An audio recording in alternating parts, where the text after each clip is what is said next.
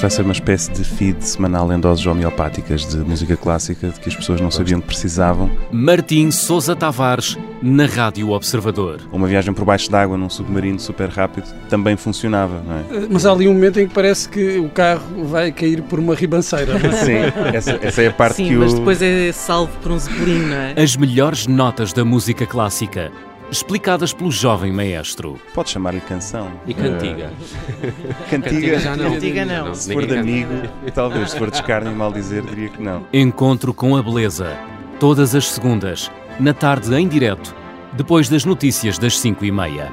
Rádio Observador. Basicamente, precisamos só de curiosidade e um par de ouvidos. Aconteça o que acontecer.